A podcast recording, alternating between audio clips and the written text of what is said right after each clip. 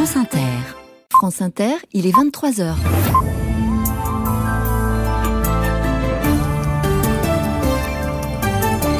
Le journal Alexandra Duboucheron. Bonsoir à tous. Victor Orban, fragilisé en Hongrie, deux de ses proches démissionnent, dont la présidente hongroise, après une grâce présidentielle controversée. Explication depuis Budapest dans un instant. À l'étranger, encore le dilemme des déplacés palestiniens à Rafah avant la probable offensive israélienne. Greta Thunberg dans le Tarn aujourd'hui pour soutenir les opposants à l'A69.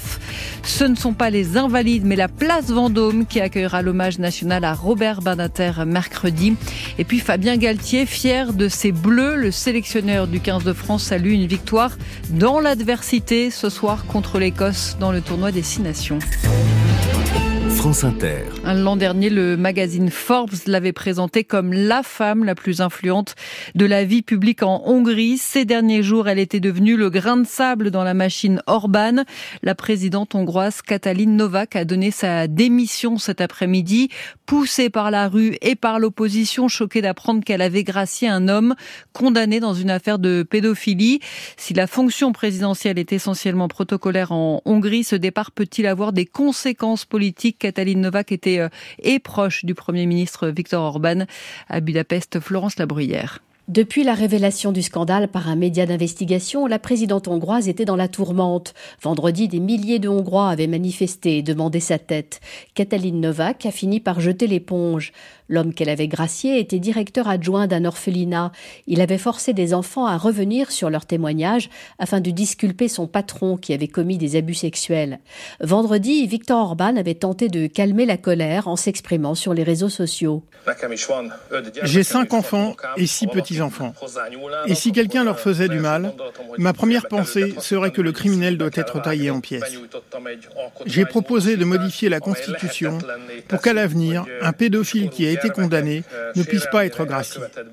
Il est temps de régler cette question. L'affaire est embarrassante pour Viktor Orban, car la clé de voûte de sa politique ultra-conservatrice, c'est la protection des enfants. Son gouvernement a renforcé les sanctions contre la pédocriminalité.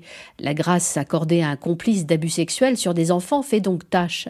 Le scandale a entraîné la démission d'une autre proche de Viktor Orban, la députée Judith Varga. C'est elle qui, en tant que ministre de la Justice, avait avalisé la grâce présidentielle l'an dernier. Judith Varga qui était pressentie pour mener la liste du Fidesz, le parti de Viktor Orban, aux élections européennes.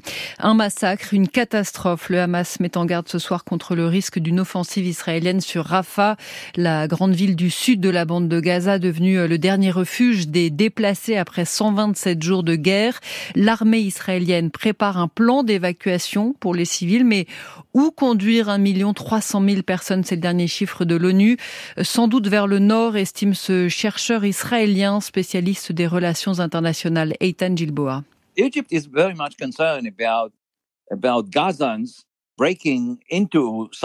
L'Égypte est très préoccupée au sujet des Gazaouis qui pourraient entrer dans le désert du Sinaï et donc traverser la frontière. Ce qu'ils sont en train de faire ces derniers jours, c'est de construire des barrières et des murs pour éviter que ça arrive. La question, c'est de savoir quel type d'opération va être menée à Gaza. Et je pense qu'elle va être très différente des précédentes.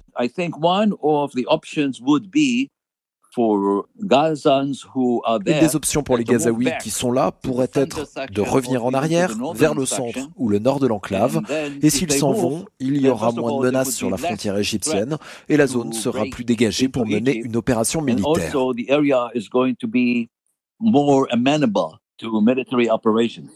Eitan Gilbois de l'université Barian de Tel Aviv au micro de notre correspondant à Jérusalem, Thibault Lefebvre. Le chef de la diplomatie israélienne réclame ce soir la démission du patron de l'UNRWA, l'agence de l'ONU pour les réfugiés palestiniens. L'armée israélienne affirme avoir découvert un tunnel du Hamas sous le quartier général de l'UNRWA dans la ville de Gaza.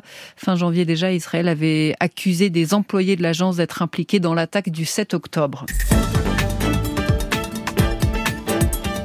Un nouveau face-à-face tendu aujourd'hui entre les forces de l'ordre et les opposants au projet d'autoroute A69 à Seyss dans le Tarn. Environ 170 gendarmes mobilisés face à des manifestants deux fois plus nombreux. Échange de grenades lacrymogènes et de jets de pierre autour de la ZAD, la zone à défendre de la Crémade. Les, les militants écologistes ont aussi bloqué une route et la voie ferrée entre Castres et Toulouse. Alors cette manifestation au départ festive était interdite par la préfecture. Elle a d'ailleurs rassemblé moins de monde qu'en octobre, quand des milliers de personnes s'étaient retrouvées euh, à Seyss. Mais cette fois, euh, Valentin Dunat, euh, il y avait un soutien de poids, Greta Thunberg en personne. C'était évidemment l'événement dans ce petit village du Tarn, la présence du visage de la lutte pour le climat dans le monde, Greta Thunberg.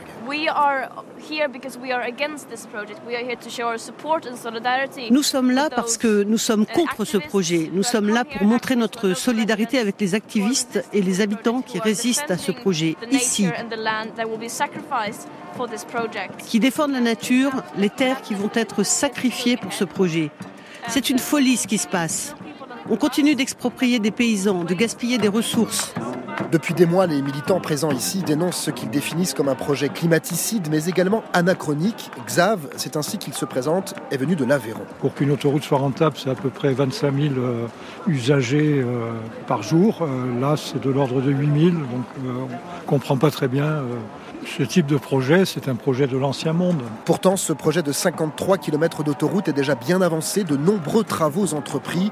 95% du déboisement a été effectué selon le concessionnaire.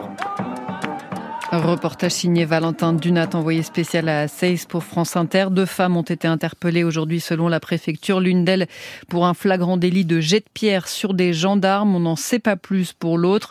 Deux autres personnes étaient toujours en garde à vue en début de soirée.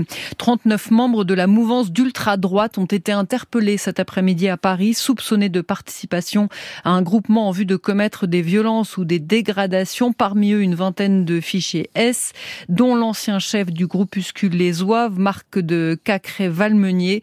Ils ont été arrêtés à la sortie du cimetière de Charonne, dans le 20e arrondissement, où ils avaient euh, rendu hommage à Robert Brasillac, une figure de la collaboration. La place Vendôme pour saluer la mémoire de Robert Badinter. C'est là, devant le ministère de la Justice à Paris, que se tiendra l'hommage national à l'ancien garde des Sceaux, père de l'abolition de la peine de mort, décédé hier à 95 ans.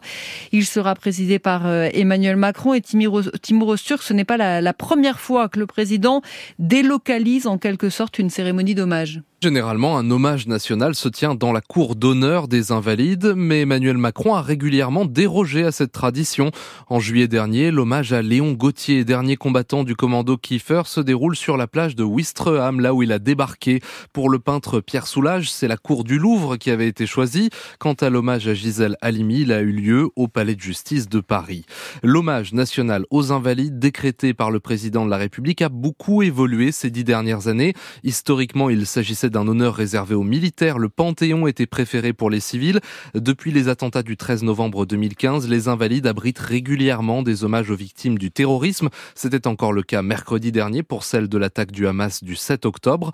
De plus en plus de personnalités ont aussi le droit à cet honneur. 18 depuis l'élection d'Emmanuel Macron, dont tout récemment, comme Robert Badinter, une autre figure des années Mitterrand, Jacques Delors. Un Timour Osturk, la Ligue 1 de football, le Paris Saint-Germain domine Lille ce soir 3-1, quatre jours euh, avant son huitième de finale de Ligue des Champions.